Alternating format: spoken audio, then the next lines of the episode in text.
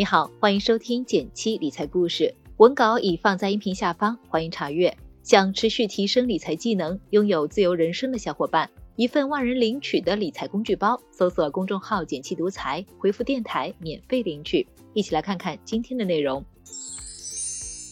上周降息的新闻出来了，很多朋友都关心 LPR 是不是会下降，毕竟与房贷挂钩，有房贷的朋友们都挺关注的。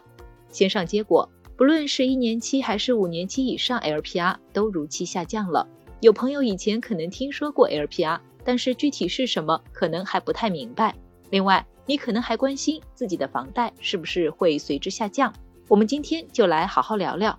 不论是我们个人还是企业，想找银行申请贷款的话，银行是会参考一定的利率来发放的。在以前是央妈一家说了算。银行们只能参考央行制定的基准贷款利率，然后在这个基础上做幅度有限的调整。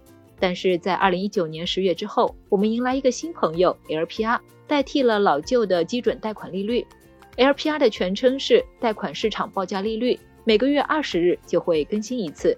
之所以说是市场报价，意思是央妈不在一言堂，而是由十八家银行共同报价，去掉最高的和最低的。平均下来形成的一个利率会更接近市场平均水平。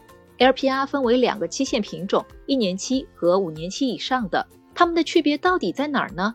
贷款期限在五年及五年以内的，以一年期 LPR 为基准，比如企业找商业银行贷款；五年以上的长期贷款，以五年期以上的 LPR 为基准，比如我们普通人买房找银行贷款。关注我们的老朋友或许还记得，在 LPR 推出的同一年，央行发了个大公告，说在二零二零年之前签订房贷合同的朋友，会集中在二零二零年的三月到八月之间有一次利率转换的机会。具体来说，有两个选项：浮动利率换成 LPR 计价方式，未来利率会随 LPR 浮动；固定利率跟以前保持一致，按照同一个利率一直执行下去。当时没签订固定利率合同的小伙伴，现在交房贷就是根据定价基准 LPR 的变化走了。这个加的点往往会参考贷款人的信用，信用低怕还不全，每次就多还点；信用高，信任你有能力还完，每次就给你低一点。值得注意的是，LPR 只适用于商业贷款，组合贷的话，只有商业贷款部分参考 LPR，公积金贷款部分不变。LPR 降了，最直观的就是我们交的房贷可能会减少。尤其对于在一二线城市生活的朋友来说，动辄几百万的房价，一点点的浮动也能省下不少钱呢。那具体能减少多少呢？我们和银行确认合同后，加点是已经固定好的，变的就只是 LPR 利率部分。比如这次就是下降了百分之零点零五。假设商业贷款利率为百分之五点五，今天降息后利率就是百分之五点四五了。给大家简单算了一下，如果贷款本金是一百万，还款期限三十年，还款方式为等额本息的情况下，每年可以省下三百七十五点九六元。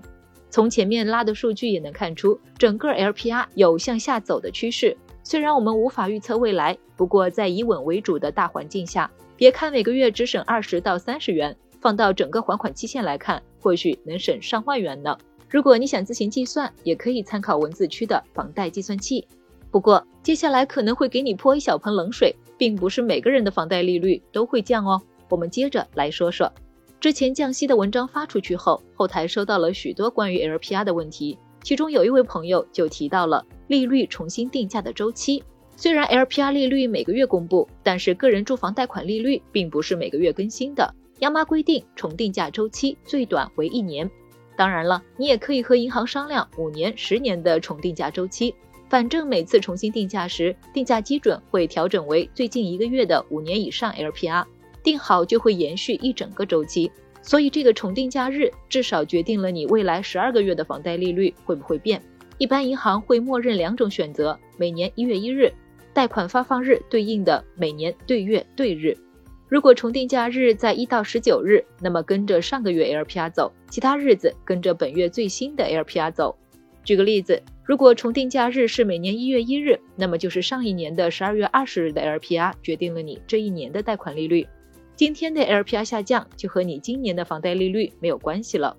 另外，根据央行的规定，我们是拥有重定价日的选择权的。如果银行没有给你提供这个选项，是可以投诉的。好了，关于房贷利率就和你聊到这里。如果你喜欢今天的文章，欢迎点个赞告诉我。别忘了根据音频开头的提示，免费领取理财工具包哦！学习更多理财技能，享受稳稳变富的感觉。订阅内容每周一到周五，简七在这里陪你一起听故事、学理财。我们明天见，拜拜。